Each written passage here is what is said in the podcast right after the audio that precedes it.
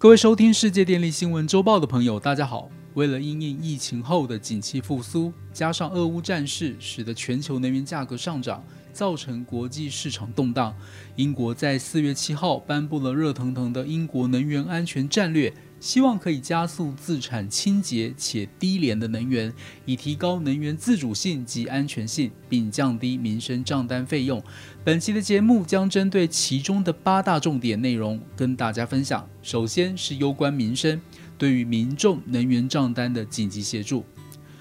面对能源供应紧张及能源价格飙涨，英国政府已经迅速采取行动。为面临能源账单急剧增加的家庭提供及时救济，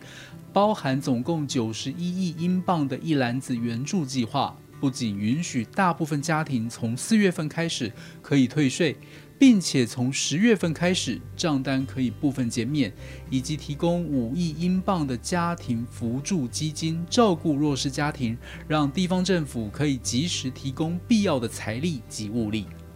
第二是在能源效率部分。英国有三分之一的天然气是用在百分之九十的家庭供暖上，因此天然气价格的飙升对许多家庭造成巨大影响。因此，改善能源效率是当务之急，可以根本性的解决问题。不仅可以降低电费，也能减少对进口化石燃料的依赖。对此，英国将在未来五年针对安装太阳能板、建筑隔热和热泵等能源效率项目减免增值税。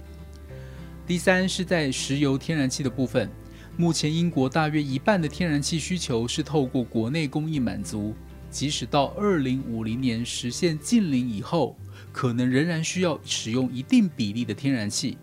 由于自产天然气的碳足迹低于从国外进口，为了确保能源安全，减少对进口化石燃料的依赖，英国有三个做法：第一，今年底以前全面停止进口俄罗斯石油，并尽早停止进口俄罗斯天然气。第二是充分开发北海油田，今年的秋季将进行北海石油和天然气计划的招标。第三是打造 CCUS 聚落，目标是二零三零年 CCUS 规模达到每年两千至三千万吨。第四则着重于再生能源的部分。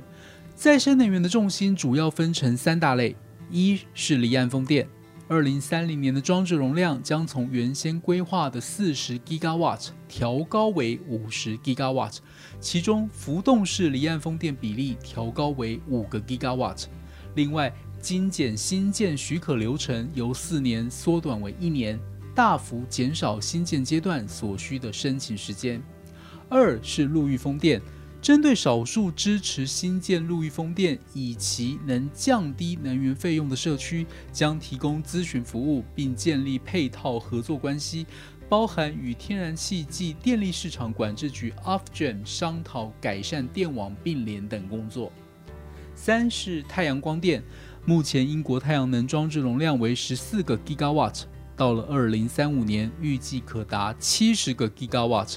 对于屋顶太阳能，将简化规划流程来降低开发费用，并支持与其他产业共存的方式，例如农电共生或是陆域风电，如此可增加就业机会，并最大限度地提高土地使用效率。第五是核能部分，英国认为。核能是作为补充间歇性再生能源的稳定发电来源，并且是唯一一种可靠且低碳的发电形式。预计二零三零年完成八座新核电厂，相当于一年一座。目标是希望二零五零年装置容量可以从目前的九个 gigawatt 达到二十四个 gigawatt，届时将占整体电力供应的百分之二十五。除了积极与国际合作发展小型模组化核能机组 （SMR） 的关键技术外，也将在今年设立政府专责机构 Great British Nuclear，以顺利推动新建核能计划。第六则展望氢能部分，英国认为，随着科技的进步，将逐步增加氢能应用发展的可行性。预计二零二二年前拟定氢能商业模式及氢能标准。透过立法以及市场机制建构，可以加速氢能的发展。让绿氢在价格上可以具备一定的竞争力。目标希望二零二五年营运及新建中的绿氢产能可以达到一个 gigawatt，二零三零年氢能产量则从原来目标的五个 gigawatt 调升为十个 gigawatt。其中至少一半要使用再生能源余电生产的滤氢，以降低成本。最终希望二零五零年可以供应两千四百亿至五千亿度的氢能。第七是网络储能和灵活性方面，为了加快发展清洁又负担得起的电力供应，英国还需要加强网络基础设施。因此，政府将与 Ofgem 公布近零排放的电网架构。并与电网营运者及供应伙伴合作，在输电线路的采购、制造以及新建阶段，都尽可能简化流程。另外，制定适当的投资政策，来鼓励各种形式的大规模、长期的电力储能设施，来平衡整个系统，并增加灵活性。最后，第八是国际合作模式。英国将努力获得国际支持，以减少进口俄罗斯的能源。例如，透过七国集团 G7 和国际能源总署 IEA 来支持能源市场的稳定和确保获得能源转型所需的关键资源。除此之外，为了降低消费者的成本，在天然气方面将与美国密切合作，并且推动与欧盟互联电网的改善工作，实现效率更高的电力交易。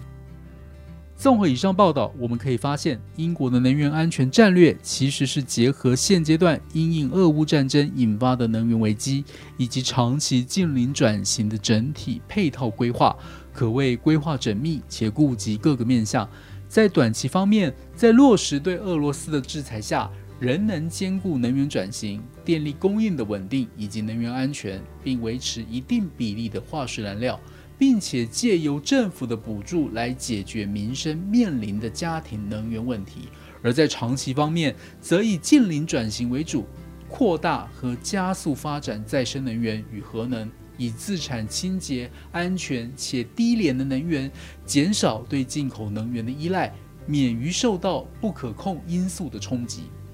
而英国刚结束主办 COP26 的活动，面对新的一年各种挑战。作为全球近邻排碳的领头羊，起了示范作用。不但设定一个具挑战性的目标，并在追求理想的愿景之下，逐步规划每一段阶段的里程碑及推动重心，并踏实执行。相信在不久的将来，我们将能看到一个不一样的英国。以上是本周世界电力新闻周报的整理报道。国际上电力的大小事，我们会持续密切关注，并且跟大家分享。若喜欢我们的频道，欢迎与好朋友分享哦。我们下周再会。